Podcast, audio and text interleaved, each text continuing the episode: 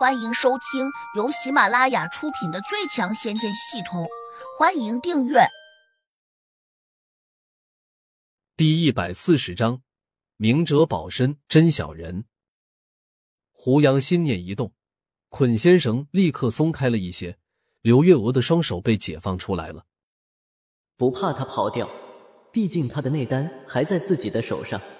一个失去了内丹的妖精。就好像被剪去了翅膀的飞鸟，哪可能还能在天空中翱翔？柳月娥双手在地上轻轻一按，便跳了起来。很快，她跳到了小梦的跟前，伸出双手，做出了一个个奇奇怪怪的动作。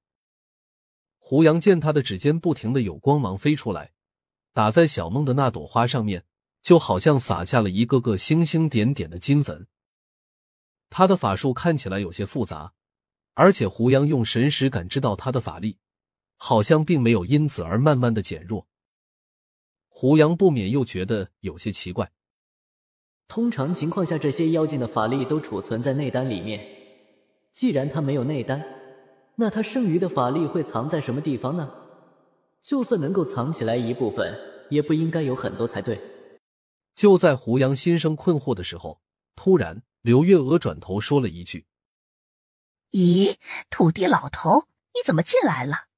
胡杨条件反射的转头看了一眼，就在这一刻，他的余光看见柳月娥飞快的冲向了前方的灵果树。他心里一震，暗道不好。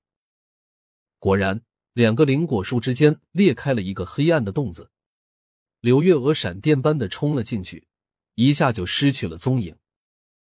这只狐狸精竟真的在耍诈！胡杨有些生气，马上拿着剑插向了那个洞子。但是就在这一瞬间，洞子就消失了。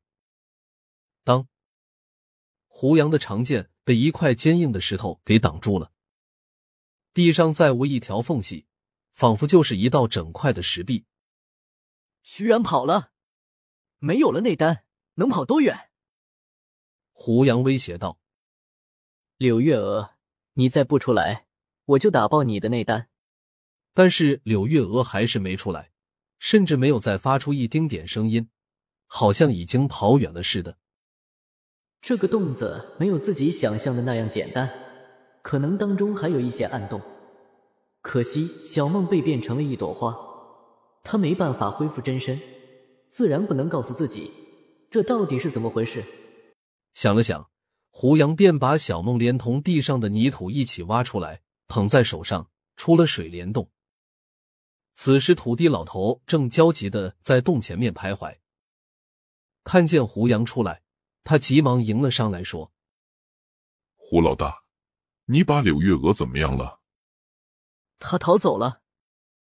胡杨摇了摇头，不解的说：“明明我拿走了他的内丹，还用捆仙绳捆住了他的身体，他居然还能够展示开法术，真是不可思议。”土地老头一听，顿时松了口气，忙又问：“你怎么得到他那内丹的？”“我逼他从嘴中吐出来给我的。”说着，胡杨取出了那颗内丹，拿给土地老头看。土地老头看了一眼，居然大笑起来。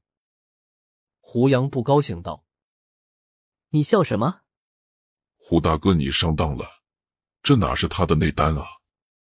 这是一颗玉珠。”属于那种温玉的类型。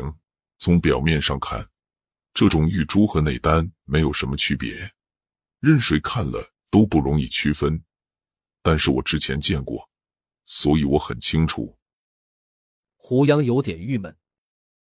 我明明看见他从嘴里吐出来的，怎么会变成玉珠了？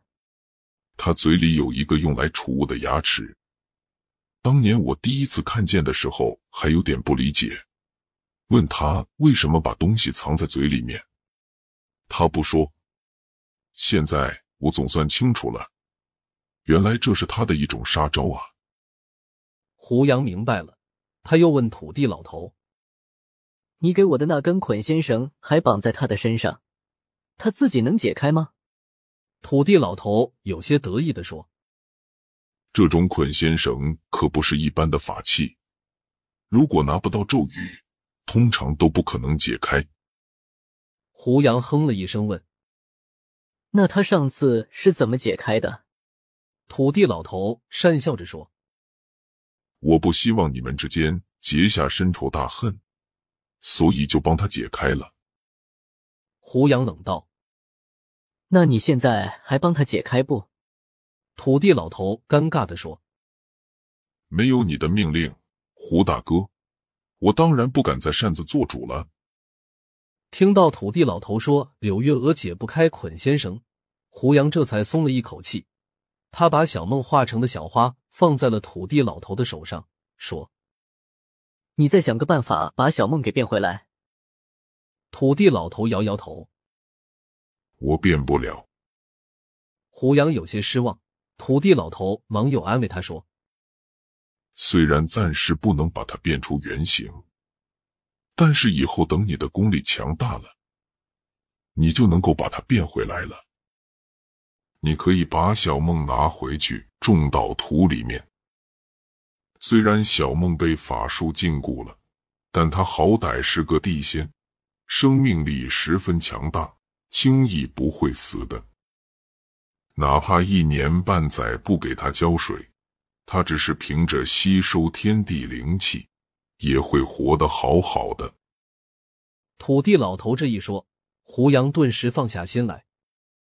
转过头，胡杨看见小婉还在那里，像个木头人一样站在一棵树下，一脸的茫然。胡杨诧异的问：“小婉怎么了？”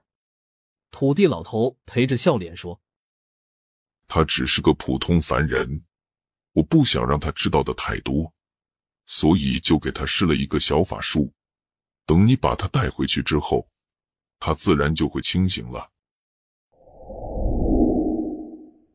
回到家，把小碗放在床上，他已经快醒了。胡杨在院子里面花台当中挖了一个坑，把小梦种了下去。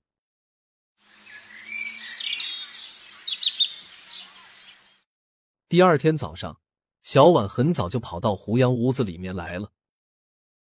胡杨哥，我昨晚睡得好像非常迷糊，感觉整整一天都不知是怎么过来的，而且我的肚子非常饿，这是怎么回事啊？看来土地老头果然把小婉的一部分记忆给清除掉了。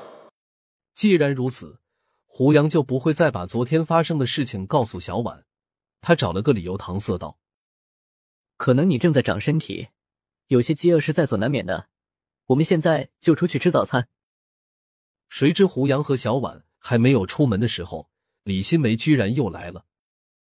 小婉对他一直没有什么好感，所以就板着脸问他：“你怎么老是过来纠缠我，胡杨哥？”本集已播讲完毕，请订阅专辑，下集精彩继续。